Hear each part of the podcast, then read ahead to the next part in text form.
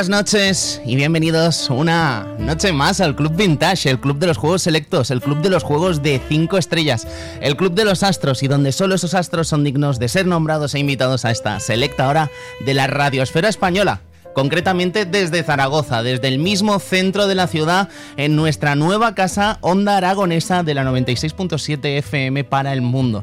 Ilusionadísimo en este inicio, con Edu Pisa los mandos. Edu, muchísimas gracias por cedernos este espacio y por tenerte aquí de técnico. Bienvenido. Soy Tani Piedrabuena y creo que los que me conocéis sabéis que estoy sumamente emocionado de este regreso. Ya los que sois amigos Vintagers sabéis que el programa ya se estrenó la semana pasada con ese programa de desarrollo de Pokémon rojo, verde y azul, pero la realidad es que de ese programa a lo que estáis escuchando ahora mismo han pasado cuatro meses. Y yo creo que es el hecho de estar en la FM que le da un tono totalmente distinto al programa y no sabéis, insisto, lo ilusionado que estoy. Eh, ya sabéis, hoy es un día especial también porque estamos muy cerca de la celebración del E3 2021, un E3 que por las circunstancias naturalmente no se está celebrando como se celebra habitualmente en el Convention Center de Los Ángeles, pero en el caso de hoy sí que nos vamos a ir al Commission Center, nos vamos a ir concretamente a 1995, a la primera edición del evento, en la que pasaron muchas cosas y en la que vamos a descubrir por qué se hizo este evento, quién estaba detrás, quiénes fueron los protagonistas, qué había antes y qué pasó durante. Amigos, pónganse cómodos, que el Club Vintage ha vuelto. Comenzamos.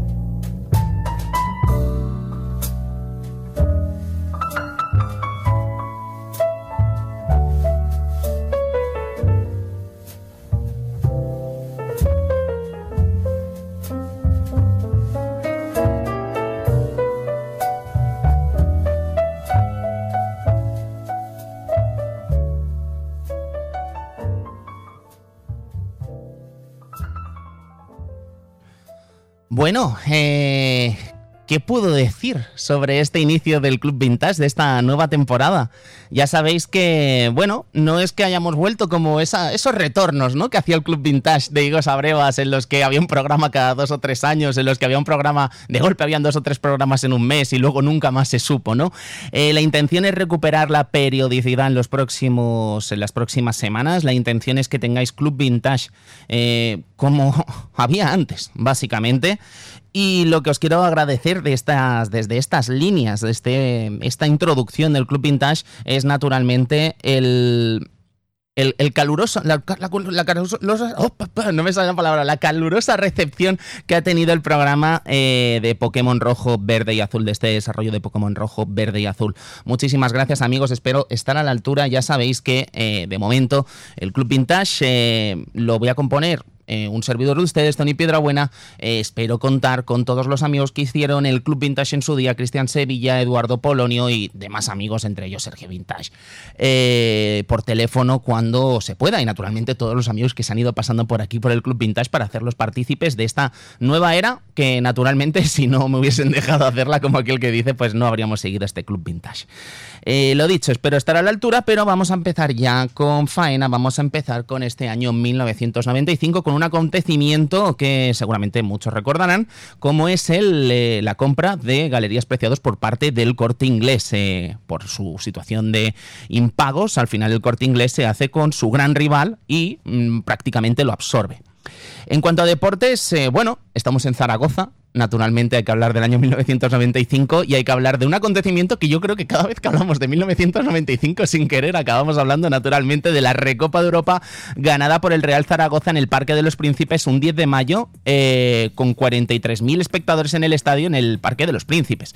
Gol de Snyder en el 67, John Harston en el 75 y Najim en el 120.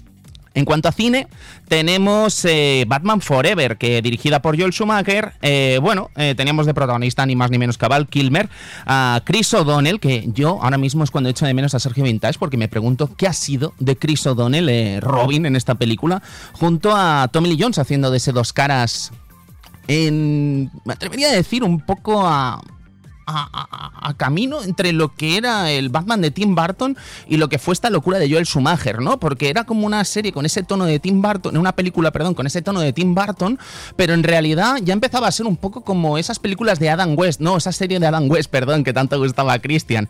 Tenemos a Jim Carrey en el papel de eh, Enigma y Nicole Kidman como el interés romántico de Val Kilmer en una película que, bueno, ya os digo, yo creo que está muy por debajo tanto de Batman 1 como de Batman 2, Batman Returns, que me parece asombroso pero creo que todavía no había llegado a los niveles grotescos, ¿no? De Batman y Robin.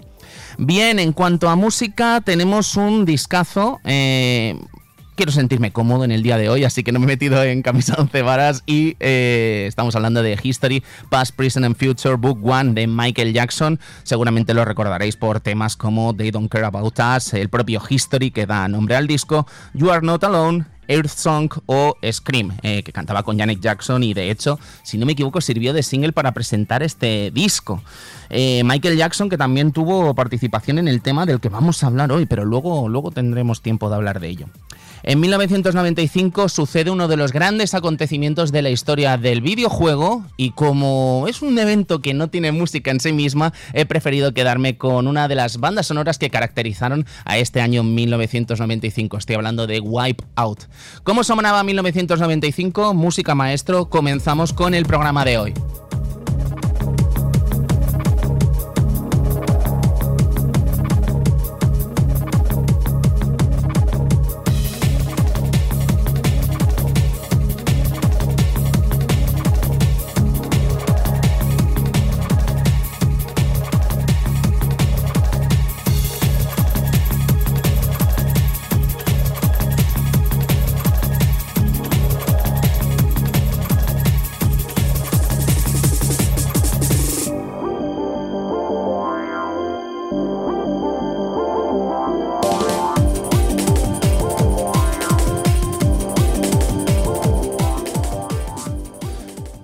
Estamos hablando del E3 de 1995, estamos hablando de un momento em, muy distinto a lo que estamos viviendo hoy en día, ¿no? Naturalmente tenemos que entender 1995 eh, como un contexto en el que el videojuego no solo tenía dos empresas partiéndose la cara en la industria, eh, sino que estamos hablando de, eh, claro, ya con el pescado vendido os va a sonar extraño, ¿no? Pero estamos hablando de cinco rivales dispuestas a partirse la cara en la industria del videojuego. Naturalmente una Sega, con su Mega Drive, en este caso, antes de 1995, antes de la presentación de la propia Sega Saturn, que naturalmente va a ser una de las grandes protagonistas del día de hoy. Pero también tenemos a Nintendo con su Super Nintendo reinando prácticamente en todo el mundo, y sin prácticamente quizá también, junto a una una, una marca que estaba entrando y que estaba haciendo sus pinitos, pero que todavía no sabíamos lo importante que iba a llegar a ser. Estamos hablando de Sony, naturalmente. Llevamos tres empresas. ¿Cuáles son las otras dos que faltan? Pues una es 3DO y la otra es Atari. 3DO, ya conocéis la consola, una máquina que, bueno, eh, conducida por Trip Hawkins, eh, naturalmente el fundador de Electronic Arts. Eh, la intención era de alguna forma simular lo que eh, conocíamos en VHS y beta, en el que prácticamente cualquier fabricante podría crear sus vídeos para que la gente reproduciese sus cassettes, pues la intención de Trip Hawkins, eh, en resumen, de alguna forma sería crear un sistema que distintas empresas pudiesen reproducir para que las desarrolladoras solo se preocupasen de crear esos videojuegos para que eh, se jugasen en los sistemas 3DO. El caso es que, naturalmente, 3DO, pues imaginad que no acabó teniendo el éxito que se esperaba. Y por último, tenemos Atari con su Atari Jaguar. Eh, si nos remontamos al año 1993, eh, ya a finales de 1993, la consola se lanza. Y bueno, por explicar un poquito de Atari Jaguar, decir que, bueno, que por mucho que Atari vende la moto de que hay cientos de videojuegos en desarrollo para esta plataforma, ya la gente empieza a ponerse un poco nerviosa y comienza a comprobar que esta máquina no de 16, no de 32, sino de 64 bits, que en ese momento sonaba absolutamente espectacular, quizá no está colmando las esperanzas y las expectativas de todos los jugadores de videojuegos de ese momento. El caso es que eh, con esto sobre la mesa decir que eh, enero de 1994, un año antes, un año y medio antes, de hecho, de que se presentase, de que llegase este 3, eh, se presenta PlayStation como una nueva consola de Sony, ya sabéis, frustrada naturalmente por ese pacto que tenían con Nintendo para hacer un lector de CD para la Super Nintendo. Ya sabéis, se independiza de alguna forma Sony con su PlayStation y crea su propia plataforma. Eh, vale la pena decir también que ahora quizá una marca como PlayStation nos suena eh, algo tan típico y tan normalizado que incluso la gente llama a la consola la Play, ¿no? Pero en este momento tenemos que remontarnos a una situación en la que nos podía sonar tan extraño de alguna forma que Sony hiciese una consola como que la hiciese una empresa como 3DO, o una empresa ajena a los videojuegos como era Philips con su CDI, por decir algunos ejemplos. Pero el caso es que creo que nadie avecinaba realmente el éxito que acabaría siendo esta PlayStation. Yo creo que con todo más o menos situado podemos avanzar unos meses e irnos a finales de 1994 para saber cuáles eran las ventas y cuáles eran la situación en Japón cuando se lanza Sega Saturn y PlayStation.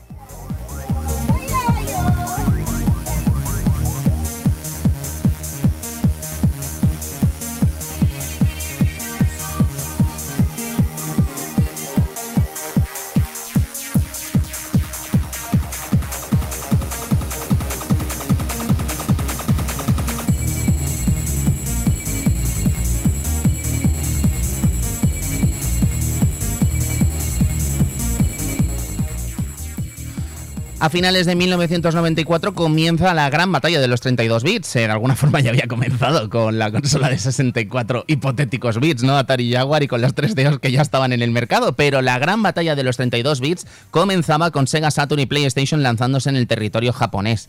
Eh, Puede que suene extraño sabiendo el resultado final de la gran batalla, pero resulta que eh, en un principio el primer round se lo llevó de goleada además Sega con su Sega Saturn. Estamos hablando que para finales de 1994 Sega Saturn ya estaba doblando las ventas de PlayStation, mientras que la consola de Sega, el Saturno de 32 bits, eh, ya estaba en el medio millón de unidades, PlayStation apenas estaba llegando a los 250.000 y no diré que de alguna forma había nervios en Sony, ni había aires de grandeza en Sega, pero sí que es verdad que si vemos la situación como acaba terminando, pues resulta un tanto paradójico que en, Japón al menos abrazasen de inicio a esta consola. Los motivos podrían ser evidentes también, estamos hablando de un año después del lanzamiento de Virtua Fighter en recreativas, eh, tienes este videojuego legendario en Sega Saturn para jugarlo en tu casa, puede que también influyese el hecho de ser una marca como Sega, que era totalmente establecida y que Sony, por muy japonesa que fuese, Naturalmente era una empresa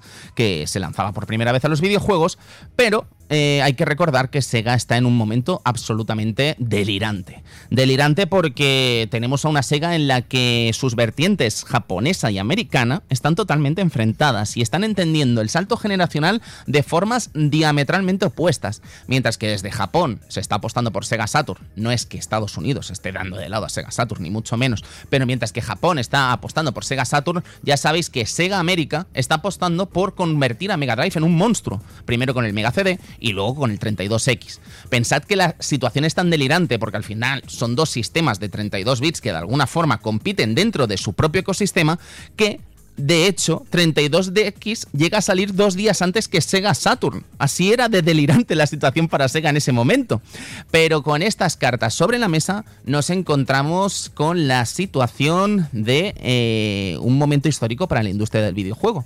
Y es la decisión de alguna forma de desembarazarse de la feria que tradicionalmente ha cobijado a las distintas empresas de videojuegos. Estamos hablando del CES, del Consumer Electronic Show, ya sabéis, un evento que se celebraba dos veces al año, eh, que lleva celebrándose de hecho desde el año 1967 y que era el lugar en el que de alguna forma las empresas de videojuegos y sobre todo después de la crisis del 83 en Estados Unidos encontraron su lugar no es la única feria en la que de hecho los videojuegos encuentran su lugar en Estados Unidos. También en Estados Unidos hay una feria súper importante eh, de juguetes llamada la North American International Toy Fair o la Toy Fair de, de Nueva York. Una feria aún más vieja incluso que el CES. Se celebra desde 1903 y es sin duda la gran feria del juguete, no solo americano, sino a nivel mundial. En todo caso, tiene presencia en estas, los videojuegos y las distintas empresas tienen presencia en estas dos ferias, pero es el CES donde copan naturalmente todos los titulares y donde todos los profesionales de la industria se dan cita para presentar todas sus novedades. Si vemos, por ver un poco el contexto global ¿no? de, la, de los videojuegos y dónde se estaban celebrando las distintas ferias, si quisiéramos ver eh, dónde se estaban celebrando en Europa las grandes ferias, hay que irse a Londres, hay que irse al ECTS Spring de Londres, el European Computer Trade Show, que se celebró entre 1988 y llegó hasta 2004.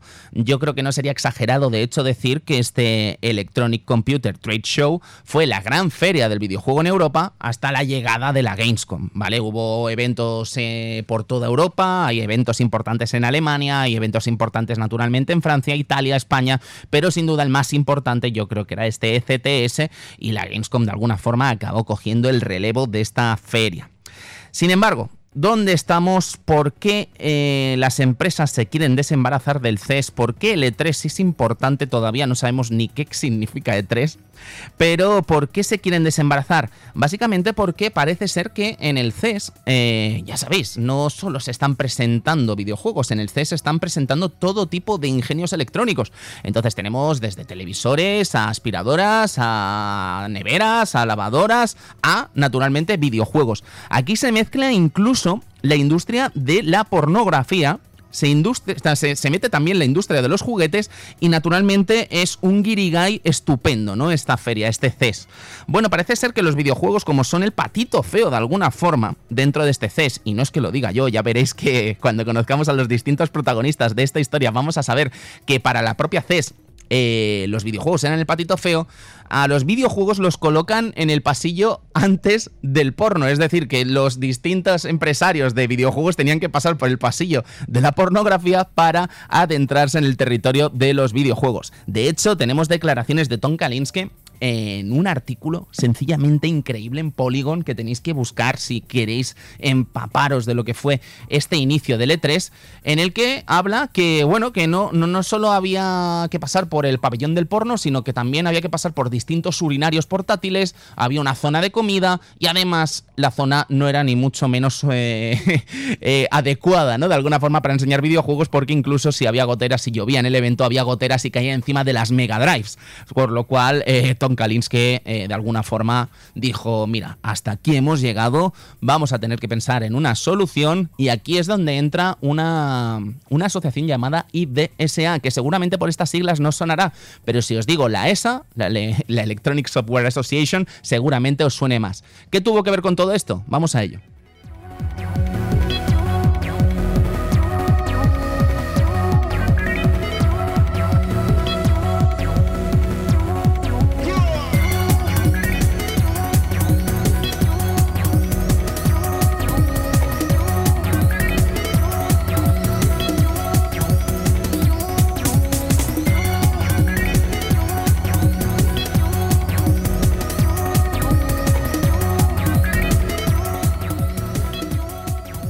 Como decíamos, eh, ya hemos nombrado, yo creo, uno de los grandes protagonistas del día de hoy, que es Tom Kalinske, ya sabéis, el CEO de Sega América, eh, un ex de Mattel, un ex de, bueno, de mucha, bueno, sobre todo del, gran papel que tuvo dentro de la juguetera Mattel, ¿no? Pero lo que estamos hablando de Tom Kalinske es que de alguna forma es el culpable del éxito de Genesis en Estados Unidos, Mega Drive, ya sabéis, en Europa y Japón.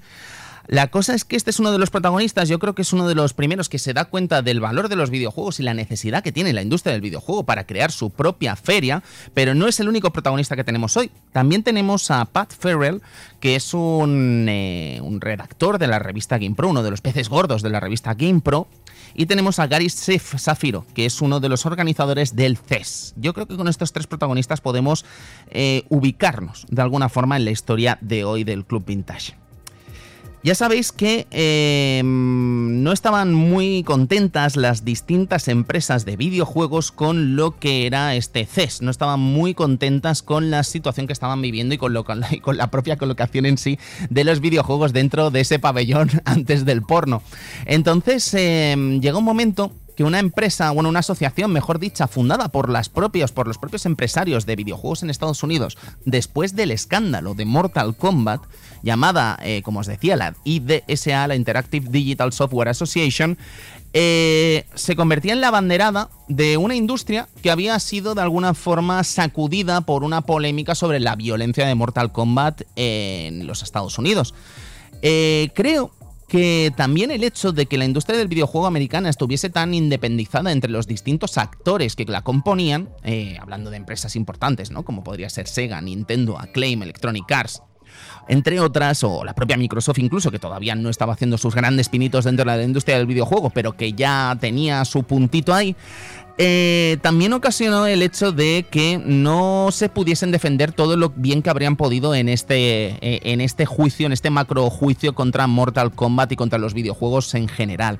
La cosa es que la IDSA, una de las primeras eh, decisiones que toma cuando es fundada y entra Doug Lowenstein, un ex periodista político y asistente del Congreso, a presidirla en el año 1993, eh, radica en saber cómo financiar esta fundación, cómo, cómo financiar esta asociación del ocio interactivo digital.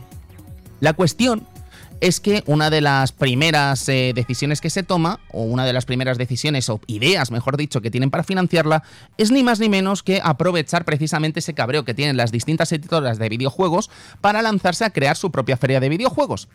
Eh, todavía no se sabe exactamente que esto va a ser el E3 ni mucho menos, solo se sabe que se quieren independizar un poco del CES, pero no todo el mundo está muy de acuerdo con esto. El que estaba más de acuerdo sin duda es Tom Kalinske desde Sega, que no solo está convencido de ello, sino que él ya incluso monta su primera feria exclusiva de Sega antes de tomar esta decisión y se da cuenta que efectivamente es un acierto crear una feria de videojuegos exclusiva.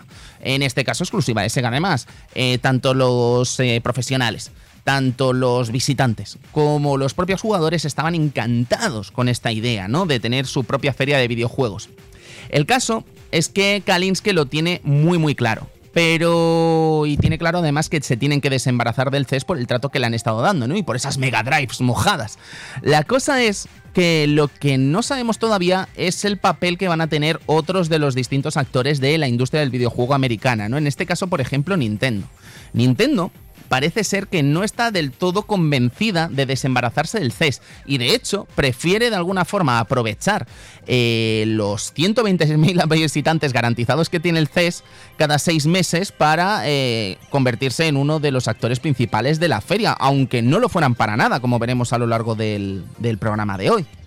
La cosa es que cada uno tiene su opinión, pero luego hay empresas como Acclaim, Sony, Sony y Electronic Arts que prefieren mantenerse ajena a estos acontecimientos y esperar que se hagan los pertinentes movimientos, ¿no? Entonces aquí entra eh, uno de los protagonistas que estábamos hablando antes, Pat Ferrell, que desde IDG, que es la editora de la revista Game Pro, una de las grandes, eh, uno de los grandes referentes de las revistas de videojuegos en Estados Unidos, eh, plantean la posibilidad de crear su propio evento de videojuegos, un evento de videojuegos en el que no solo van a ser los protagonistas IDG y la propia GamePro, sino que van a hacer como actores principales a las distintas empresas de videojuegos mediante la IDSA, esta asociación creada por los propios desarrolladores, de, desarrolladores y editoras de videojuegos, en el caso Mortal Kombat, cediéndole un 5% de los beneficios de la feria. El caso es que mientras todo esto se está cociendo, en CES saben que hay alguna especie de cabreo, ¿no? Por parte de los distintos eh, de las distintas empresas que estaban fundando esta feria y que habían fundado esta asociación. La cuestión es que CES, ni corta ni perezosa, decide hablar con las empresas y, e intentar fundar su propia feria de videojuegos. Todo esto bajo la marca de CES. Pero no le está ofreciendo en ningún momento a la gente de la IDGA, no le está ofreciendo a la gente de la, de la IDGA ningún tipo de beneficio y no le está ofreciendo ningún tipo de, de colaboración, sino que solo le están poniendo el sitio con lo cual no están de alguna forma muy convencidos de hacer partícipe a las empresas, sino solo cederles un sitio. La cuestión es que parece ser que incluso el propio Kalinsky en estas entrevistas con, con. No, no era Kalinsky, perdonad, Pat Ferrell en estas entrevistas que han compartido eh, Polygon en, en, los últimos años. Este artículo, si no me equivoco, es del año 2019 e insisto, valdría la pena que le echases un vistazo porque me parece una pieza sencillamente alucinante. Eh, parece ser que Pat Ferrell comentaba que en una reunión con las, distintos, eh, las distintas empresas de videojuegos y los propios mm, representantes del CES, les dicen que, bueno, que los compañías de videojuegos en realidad, de alguna forma, no son creadores de contenido electrónico, no son creadores de, de, creadores de contenido de consumo electrónico, sino que son creadores de juguetes y como fabricantes de juguetes les invitan, pero en realidad nunca deberían ser los protagonistas, protagonistas de esta feria, ¿no? Por mucho dinero que muevan, no solo en Estados Unidos, sino en el mundo. Esto yo creo que también es una de las últimas piezas que, que acaban de descolocar a los fabricantes y a la propia IDGA. Entonces nos encontramos con la situación de que parece que las distintas empresas eh, prefieren eh, asociarse con la IDSA eh, para hacer realidad esa feria que están desarrollando con la IDG, con la empresa Trasgame Pro, para hacer realidad esta gran feria. El caso es que tenemos a los distintos fundadores, entre ellos, como decíamos, Kalinske, ¿no? Muy de acuerdo con la realización de esta feria, que en un principio se llama EAL Cubo, ¿vale? Electronic Entertainment Expo, pero que después popularmente la acabaríamos conociendo todos como E3, ¿no? Porque lo de E-Cubo, E al cubo sonaba un poco raro, ¿no? Este E3 ya empieza a, sumar de alguna forma distintos em, aliados en forma de Sega, naturalmente, como uno de los grandes fundadores, pero también empresas como Acclaim, Sony y Electronic Arts. De hecho, gran parte de las distintas empresas están totalmente convencidas de ser partícipes. Pero, ¿qué está pasando con otras firmas como Nintendo y Microsoft? Pues que parece ser que no tienen del todo claro querer desembarazarse del CES.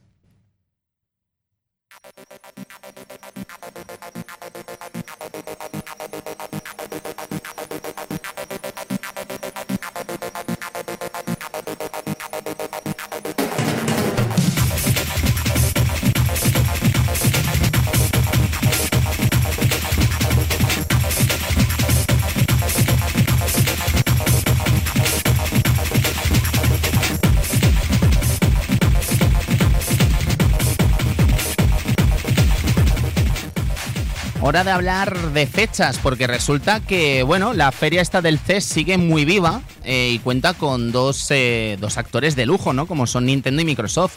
Esta feria del CES parece ser que se va a celebrar en Filadelfia a mediados de mayo de 1995, mientras que el E3, con Nintendo sin Microsoft, se iba a celebrar en Las Vegas en verano.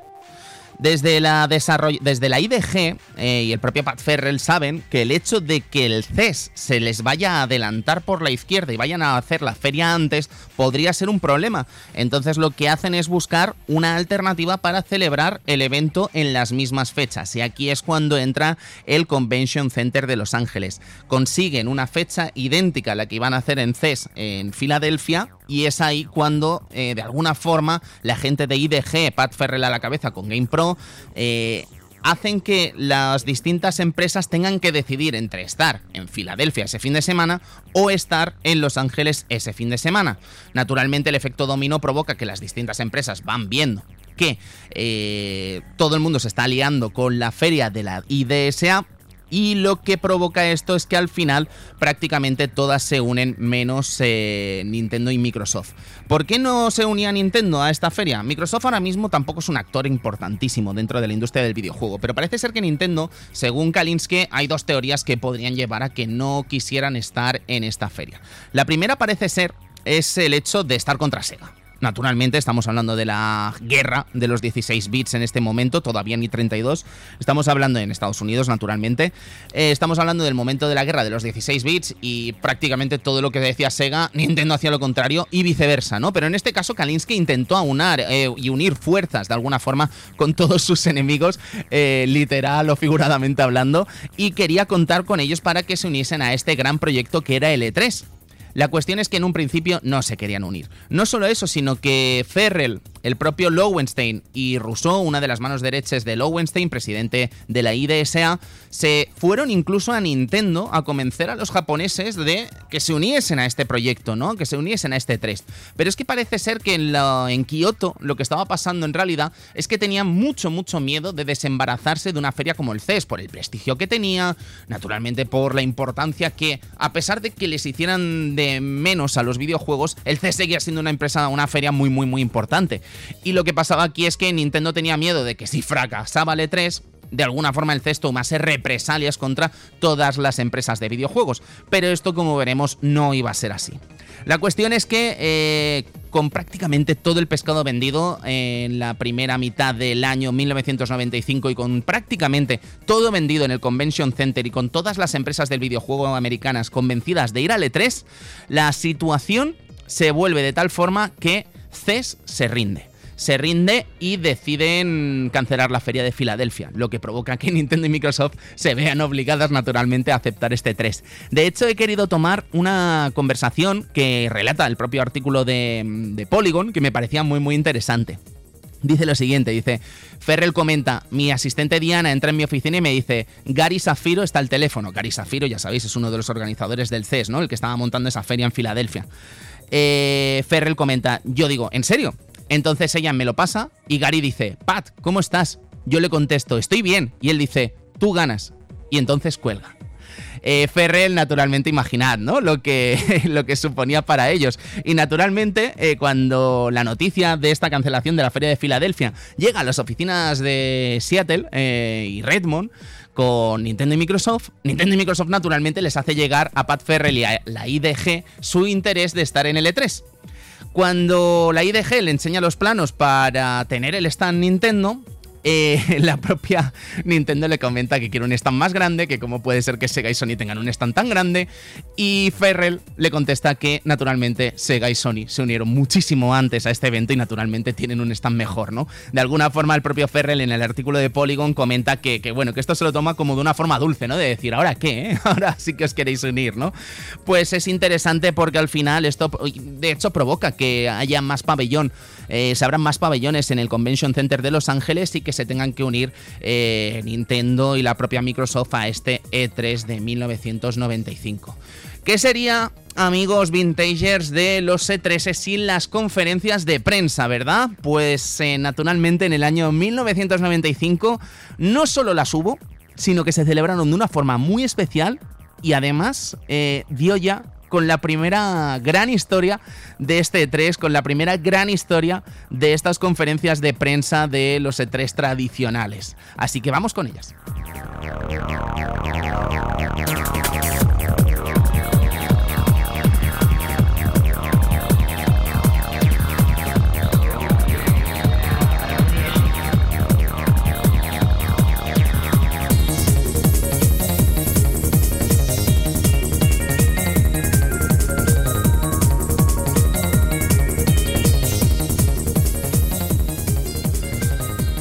Bueno, ya sabéis que las distintas conferencias de prensa del E3 se suelen celebrar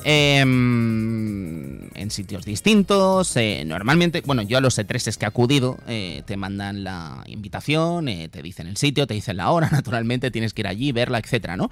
La cuestión es que aquí se celebró de una forma muy distinta y es que todas las empresas iban a celebrar sus conferencias de prensa en un mismo sitio y en una misma, bueno, en una misma hora no, iban a ir en un orden escalonado, iban a hacer sus distintas conferencias de prensa presentando pues lo que se les antojara a cada una, ¿no? se celebra en el Westin Bonaventure Hotel y las citadas son 3DO, Nintendo, Sega y PlayStation. El orden es importantísimo. Yo creo que en este momento todavía no somos conscientes de lo importante que va a ser el orden, pero va a ser muy, muy, muy importante el orden en el que se presentan las cosas. Sobre 3DO, eh, hay poquito que decir en realidad. Pensad que 3DO en mediados de 1995 era prácticamente una consola que ya estaba basando todo su catálogo en aventuras en vídeo, rozando incluso algunas eh, el, erotismo, ¿vale? Como Plumbers Don't Wear Ties y muchos otros juegos que además de software educativo se mezclaban con estos toques picantes, ¿no? El caso es que eh, Trip Hawkins sale a escena, presenta los distintos datos de 3DO y presenta la que es el gran anuncio de la empresa para ese año 1995, que es la M2.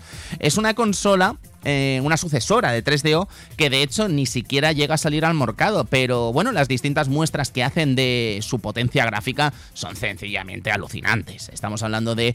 Eh, que seguramente ni siquiera era gameplay real, estamos hablando de que seguramente era contenido que estaba desarrollado a puro modo de demostración y que no era jugable, pero naturalmente en ese momento estamos viendo unas demostraciones con, una suerte de, juego de lucha, con un velociraptor luchando con una chica que dices, madre mía, ¿cómo se va a poder jugar esto en mi casa? ¿No? Va a ser sencillamente maravilloso. Pero como os digo, la M2 no se llega a hacer realidad. Lo que os quiero decir también con esto de los gameplays falsos y tal es para que veáis que de alguna forma no se ha inventado nada en los tiempos actuales, ¿no? Cuando vemos un juego y pensamos, ah, es una CGI, esto ya pasaba naturalmente en los años 90. El caso es que M2 no solo no sale, sino que además la tecnología de la M2 se usa en algo tan nimio y tan triste, podríamos decir, y que me perdone Dios si me está escuchando algún fabricante de máquinas expendedoras, esta tecnología se usa en máquinas expendedoras, así que no, no, no era una cosa como muy elegante, ¿no? El futuro que le esperaba al pobre Trip Hawkins y a la propia 3DO. En fin, eh, saltamos a Nintendo. Saltamos a Nintendo, eh, una de las tres grandes de este momento, una de las tres grandes competidoras de este momento. Diréis, ¿Atari dónde está? Atari está en la feria, pero no está dando esta conferencia. Nintendo, pues bueno, contra todo pronóstico y a pesar de presentar hardware, como es la Virtual Boy, en ese momento yo creo que nadie piensa que va a ser el fracaso que acaba siendo, ¿no? Sobre todo apadrinado por ni más ni menos que el malogrado Gunpei Yokoi eh, lleva juegos como Killer Instinct, Donkey Kong Country 2 o Earthbound. Eh, pero eso sí, eh, lo que no podíamos esperar, bueno, yo creo que todos esperábamos de alguna forma que se mostrasen cosas de Ultra 64, que era su siguiente gran consola de nueva generación, pero más allá de explicar que, bueno, que, esta consola saldría en abril de 1996 en Europa y Estados Unidos, eh, la fecha inicial en un principio, eh, pues eh, nada, se aprovechó para hablar de sus tecnologías gráficas, se aprovechó para hablar del éxito que había sido Donkey Kong Country en Super Nintendo, se apostó por esta Virtual Boy, como estábamos hablando, y de alguna forma Howard Lincoln, el CEO de Nintendo América, da un giro a su conferencia y se lanza a hablar de piratería en Super Nintendo. No hace falta ni que os diga que la piratería en Super Nintendo es prácticamente residual, pero el caso es que, bueno, eh, se lió a hablar de la piratería, habló de las Super Wildcards, habló del ratio de mercado que estaba mm, separado en un 38% para Nintendo y un 62%, no, un 62%, perdón, para Nintendo y un 38% para Sega, pero que si sumábamos la piratería, incluíamos un 40% para Nintendo, un 25% para Sega y el 35% restante para los piratas. Eh, naturalmente no era el lugar. Yo la sensación que tengo es que Nintendo de alguna forma lo que hizo en esta presentación fue cuando vas al cole a hacer una exposición y te has equivocado y toda la clase sabe que estás equivocado, pero tú sigues, ¿no? Ahí valientemente y te tiras adelante y no, no, no, no estás acertando para nada, ¿no? La cosa es que, bueno, creo que influyeron muchas cosas. Eh, creo que influyó quizá el hecho de haberse apuntado tan tarde a la fiesta del E3 que no les dio tiempo de alguna forma de meterse en esta batalla, pero creo que también influyó naturalmente el hecho de, no, de ser la primera feria en la que acudían eh, especializada de videojuegos, en este caso quiero insistir en los Estados Unidos. Eh, bien, un, a modo de detalle dentro de esta conferencia, que tuve el placer de verla el otro día de nuevo, después de muchos, muchos años que no la veía, eh, me llamó la atención cómo Howard Lincoln llamó a Internet en el año 1995, la denominó como la mayor máquina de copiar, de, de copiar contenido del mundo, hablando de la piratería que se iba a producir gracias a Internet, ¿no? Yo creo que esta cita, que de hecho el propio Lincoln la atribuye al Departamento de Comercio, Patentes y Marcas de los Estados Unidos, eh, explica muy bien eh, cómo iba a encarar Nintendo su relación con Internet, ¿no? No hace falta que os cuente lo que le ha costado adentrarse en los territorios de Internet, ¿no? El caso es que Nintendo no, no, no, no logró de alguna forma hacer un gran papel con su conferencia y nos fuimos directamente a Sega. Una Sega que eh, naturalmente sí fue protagonizada por Sega Saturn, pero eh, tuvo lugar para Mega Drive y distintos juegos que se presentaron para su consola de 16 bits como Comic Stone.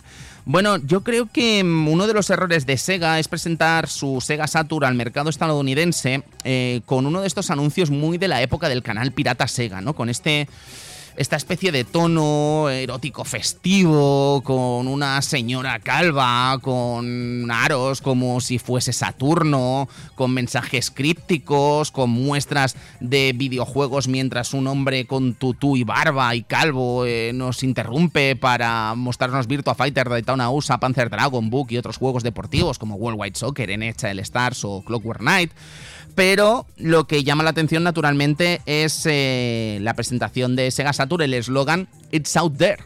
It's Out There eh, yo creo que todavía no somos conscientes de lo que significaba en ese momento, pero se refieren a que Sega Saturn, la gran sorpresa que tiene Kalinske para los asistentes al E3 es que la consola no se va a lanzar en septiembre, como se estaba especulando, en septiembre de 1995, sino que se iba a lanzar ese mismo día en el que se estaba presentando en Los Ángeles.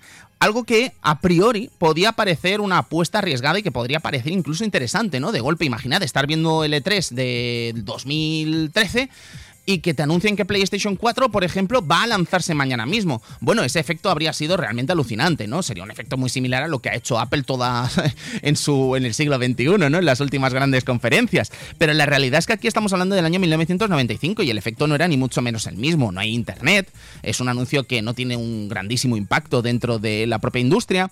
Pensad que muchas tiendas que reciben estas consolas ni siquiera sabían que las iban a recibir y hay muchas tiendas que de hecho ni siquiera las reciben, lo que se acaba traduciendo de alguna forma forma eh, en, empresas que se acaban rebelando contra Sega. Y luego hay otra cosa que no ayuda a Sega, y es el hecho de que las, las tier parties también se enfadan con Sega. Porque resulta que como los juegos que salen en el día del estreno son todos de Sega, hay muchas tier parties que piensan que este movimiento se debe para fortalecer la posición de Sega dentro del mercado y no cuentan con ninguna de las tier parties para lanzar ningún juego hasta el mes de septiembre, porque pensad además que cuando se realiza el lanzamiento general de esta consola en septiembre, hasta de junio a septiembre, de mayo a septiembre, perdonad, no hay más lanzamientos que los seis juegos de estreno de la propia Sega. Panzer Dragon, Daytona USA, World Wide Soccer, Clockwork Knight, Virtua Fighter y Pebble Beach Golf Link. Yo creo que el aburrimiento de los usuarios de Sega Saturn lleva hasta el punto de que la gente se lanzaría a comprar este Pebble Beach Golf Link, ¿no? La cuestión es que un movimiento muy atrevido por parte de Sega no tiene el efecto deseado y se presenta la consola con este precio de 399 dólares. El teatro está puesto para Sony, que es la última que va a presentar, está puesto para Olaf Olafsson, uno de los mandamases de Sony América, que toma el estrado y empieza una presentación absolutamente aburrida, totalmente detestable, en la que desarrolla cómo Sony y su historia ha, ha llevado a ser creadores de, entre otros, el Walkman o la creación del Compact Disc. Este aburrimiento supino, de alguna forma, eh, parece que está hecho adrede. De hecho, lo ha comentado, de hecho, el propio Phil Harrison, que es uno de los grandes ejecutivos históricos de PlayStation y uno de los entes de la industria que ha pasado por prácticamente cualquiera de las empresas eh, competentes dentro del sector americano. Eh, parece ser que, según Phil Harrison, esto estaba hecho adrede porque lo que pretendían con este movimiento de aburrir al personal durante 5 o 10 minutos era dar un mensaje absolutamente apabullante que se llevase el E3. Este anuncio apabullante lo va a protagonizar ni más ni menos que Steve Race, que es el presidente de Sony Computer Entertainment America, al que le dan paso para que suba al estrado y sube con un montón de folios. La gente ya se está oliendo de alguna forma el auténtico coñazo que se avecina con este eh, anuncio que va a dar Steve Race y lo único que dice es 299, 299. 299 dólares va a costar esta consola cuando se lance el 9 de septiembre en Estados Unidos. 100 dólares más barata que Sega Saturn. La gente estalla en aplausos, dando así comienzo al que sería sin duda el primer gran momento de las conferencias del E3. Empezaría la feria y por ello hoy queremos contar con un invitado que ha estado precisamente en el E3 de 1995. Vamos con él.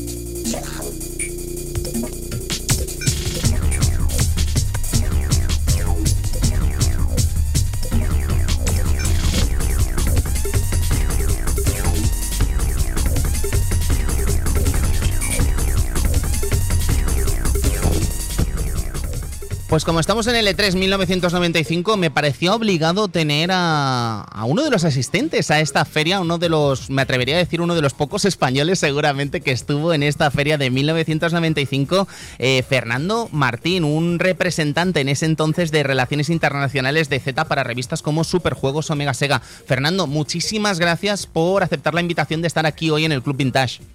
Nada, a ti, Tony. Fernando, eh, ¿cómo, fue estar en el E3 de 1995?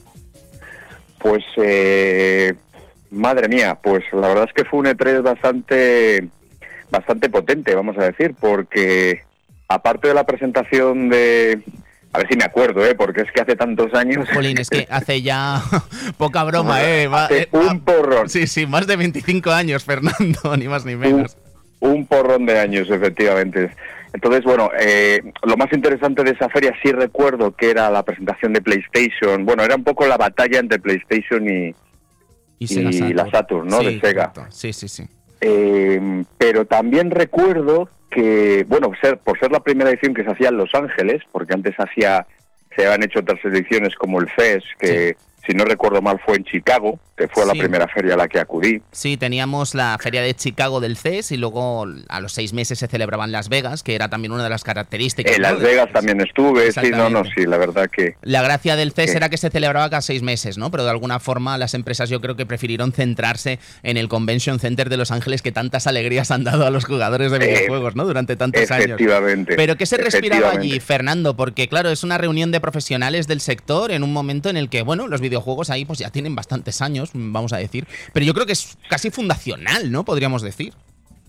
Bueno, eh, el, realmente en la primera edición de E3 vino un poco presionada por el sector del videojuego que estaba en pleno crecimiento en ese momento, porque eh, realmente, realmente eh, lo del videojuego en el E3 era absolutamente residual en, en ediciones anteriores, ¿no? En el CES, ¿no? Estamos hablando que era residual en el CES es bueno, pero es que tres antes eh, era, una, era una feria relacionada con temas de electrodomésticos y tal, y entonces el, que yo recuerde, o por lo menos a mí me comentaron, eh, los videojuegos era algo residual, y por la presión un poco del sector de videojuegos, pues fueron fueron pues incrementando un poco la presencia ¿no? del videojuego dentro de, de E3. Sí, sí, sí, sí. Entonces, más allá de todo eso, estoy intentando hacer memoria, ¿eh? Sí, es, eh, recuerdo, recuerdo que había presentaciones de otras consolas como la la, 3DO, la Neo, la 3DO, la Neo Geo, efectivamente, ahí estaba un poco la lucha de, de Atari no me acuerdo cuál era la, la Jaguar sería, ¿no? La eh, Jaguar, el, la Jaguar. último cartucho de Atari. Efectivamente, la Jaguar, que además para impresionar un poco eh, sacaron una especie de gafas ah, virtuales y tal y cual, pero que bueno, que tampoco tuvo mucho éxito comparado con la presentación de PlayStation y de, y de, la de Sega Saturn, ¿no? ¿Cómo se trabajaba, Fernando, en ese momento? Porque claro, yo ahora como periodista del siglo XXI eh, me conecto en un momento, le envío las cosas al editor, el editor lo sube a YouTube y tal, pero ¿cómo era trabajar en una feria de estas características en el año 1995? Porque supongo que sería pues un desafío logístico, ¿no?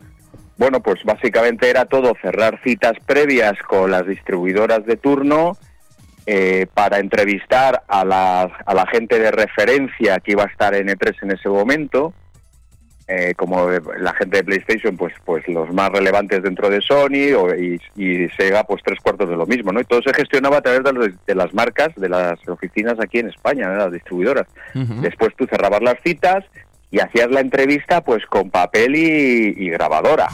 Eh, ¿Sabes? Yo, sigo usando papel y grabadora, ¿eh? debo decir, Fernando. Bueno, soy muy pues, tradicional. es una buena, no la pierdas, no la pierdas, es una buena costumbre, no la pierdas. Y, y después, eh, pues era la batalla de las publicaciones por conseguir eh, pues una, una exclusiva, ¿no? Pues no, dámela a mí, entonces yo te pongo la portada y además te que no me diga la gente publicidad, te regalo no sé cuántas páginas de publicidad, etc, etc, etc. Eso, eso era la eso era la batalla de, del E3, era a ver quién conseguía más exclusivas. Claro, claro, porque ahora mismo. Básicamente. Sí, sí, porque claro, la inmediatez de la hora, ¿no? Del siglo XXI, vamos a decir, que empieza a sonar ya antiguo lo del siglo XXI. Eh, la inmediatez competía más bien con esas exclusivas, ¿no? De encontrarte en el kiosco en Mega Sega la nueva exclusiva de Sega Saturn, claro. que la tuviese Hobby Press, naturalmente. Efectivamente, así era, así era. Era, era todo además con, con, mucho secreto, ¿no? A ver, la portada en el último momento, para que no lo sepa nadie, y entonces sorprender a tus lectores que además en esa época era una auténtica locura, claro, el tema de, esas revistas y todas las ediciones que se sacaban y tal. Claro, pues Fernando... Con lo cual... Sí.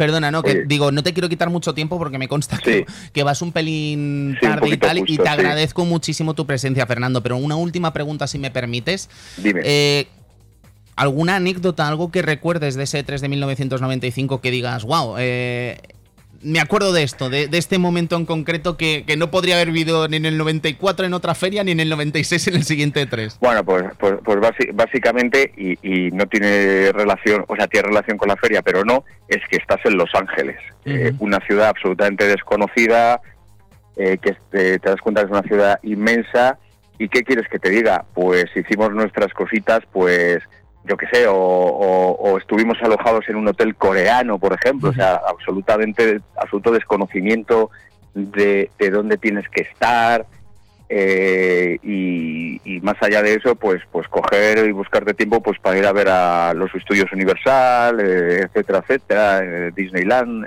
etcétera. Qué maravilla. Qué maravilla. Yo ya al final ya llega un momento que me he cansado de Los Ángeles, ¿eh? porque al final los llevan tanto allí que es como, madre mía, que me claro. más a Nueva York, que me gusta más. claro, claro. Fernando, muchísimas gracias por tu presencia en el día de hoy, por recordarnos y transportarnos de alguna forma a esta feria hace tantos años ya. Fernando, muchísimas gracias por estar en el Club Vintage. A ti, Tony, a ti, Tony, de verdad. Un abrazo, muchísimas gracias. Abrazo fuerte. Antes de irnos, recordar también algunos detallitos sobre esta feria, recordar algunas cositas como nos decía Fernando, de hecho, que allí se presenta la Atari Jaguar VR, unas gafas de realidad virtual para los usuarios de Atari Jaguar, que de hecho creo que ni se acaba lanzando. Recordaros además que contra todo pronóstico la empresa que más juegos lleva a esta feria es Acclaim, que lleva 15 videojuegos, entre ellos licencias tan interesantes como el videojuego de la Liga de la Justicia. Ni soñábamos en ese momento tener una película como la que hemos tenido recientemente con este corte de Zack, de Zack Snyder. Eh, Juez Dredd, Mentiras Arriesgadas, Stargate, Batman Forever, que ha sido uno de los protagonistas del programa de hoy. De hecho, el Batmóvil también estaba por allí. Eh, Separation Ancient de Spider-Man es este, esta segunda, esta continuación, ¿no? Del beat'em up protagonizado por Spider-Man y Venom. Eh, decir que, bueno, eh, siendo la primera entrega de la feria, se dieron algunas cosas curiosas, ¿no? El propio Ferrell en este artículo de Polygon explica algo muy interesante, ¿no? Y es que parece ser que Sega eh, ponía los altavoces de su stand dirigidos al stand de PlayStation para que la gente dentro del stand de PlayStation no escuchase nada. Eh, y esto de alguna forma provocaba que los distintos organizadores tuviesen que, mediar, ¿no? Para que Sega no, no boicotease de esta forma tan cutre a PlayStation, ¿no? Eh, fijaos que de hecho el éxito es tan grande de este primer E3 de 1995 que del programa oficial que se edita cada día eh, de, este 3 de 1995 se editan 25.000 copias y prácticamente se acaban todas a las 10 de la mañana, cuando no han entrado todavía todos los asistentes a esta feria, una feria que acabaría congregando a más de 50.000 jugadores. Para despedir esta, esta, este, este, este programa del Club Vintage, antes de saber cuáles van a ser los juegos que vendrán en las próximas semanas, sí que me quiero despedir con otra declaración de Lowenstein, que en este momento era el presidente de, de la que futuramente se llamaría esa, ¿no? Esta ISDA, que comenta que fue extraordinariamente gratificante y satisfactorio sentir que todo eh, que todos hayamos logrado esto juntos. En ese momento había mucha gente que decía que habíamos cometido un error al enfrentarnos a algo tan poderoso como el CES, pero lo habíamos logrado con este 3. Bueno amigos, yo espero que el Club Vintage esté el año que viene aquí por estas fechas. Espero que podamos estar hablando del E3 de 1996 dentro de un año.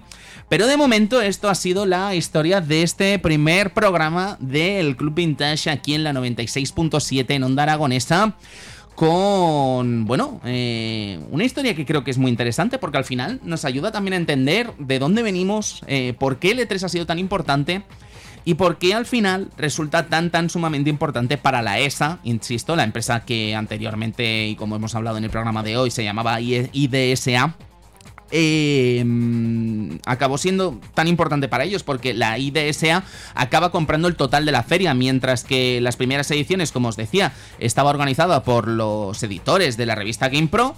Al, poco tiempo, eh, la IDSA acaba comprando el total de la feria, ¿no? Y acaba convirtiéndolo en uno de los principales vehículos de financiación de esta eh, asociación.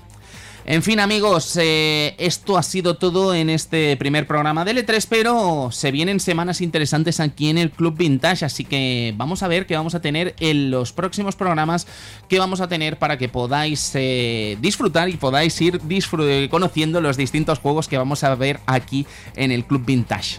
Vamos con el primero.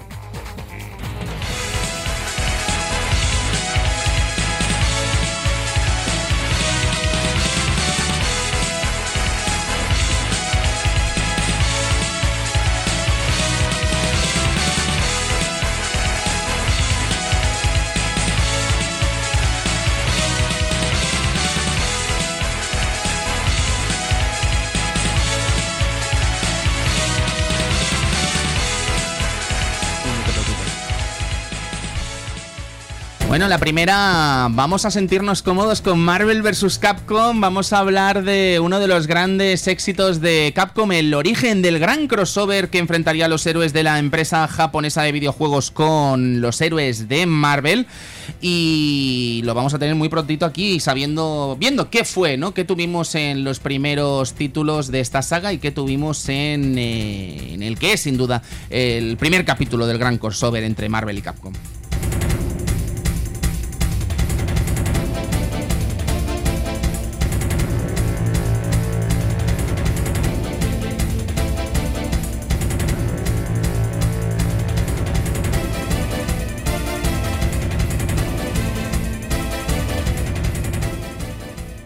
El siguiente programa, después de Marvel vs. Capcom, nos vamos a ir a conocer la historia no solo de uno de los grandes éxitos de recreativas de mediados de los 90, Time Crisis, sino que también vamos a conocer los orígenes del juego Light Gun. Eh, vamos a conocer las distintas claves tras las recreativas de disparos.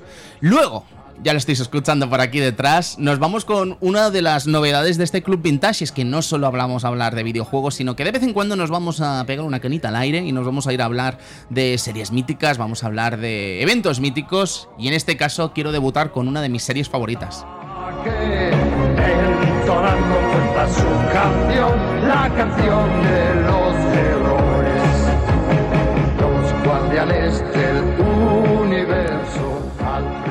Caballeros del Zodiaco, Saint Seiya, seguramente uno de los grandes éxitos anime de Toei, eh, un fenómeno de masas no solo en España, sino también en Latinoamérica, Francia y por supuesto Japón. Vamos a revisar un poco el fenómeno, vamos a verlo desde todas las perspectivas, no solo del anime y el manga, sino también de los juguetes. Vamos a hablar de Caballeros del Zodiaco, una serie sencillamente fabulosa y que fue histórica aquí en España. Nos vamos amigos, nos vamos escuchando esta canción final, este Night in Kobe City. Guardan siempre en su corazón coraje para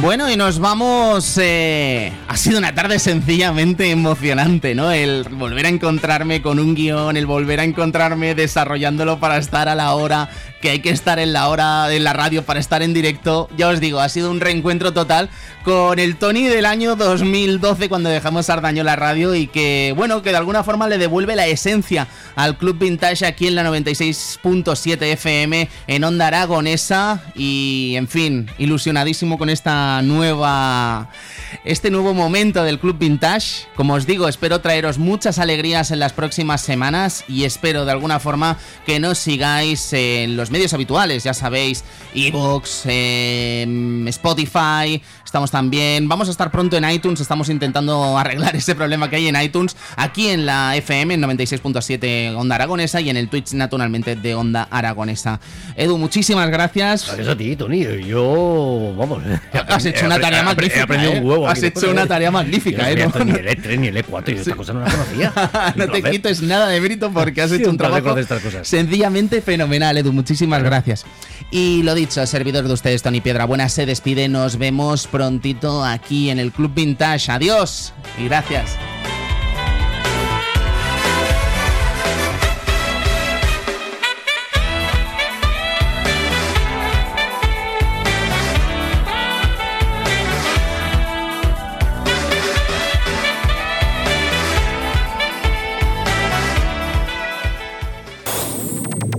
Onda Aragonesa 96.7 FM Zaragoza.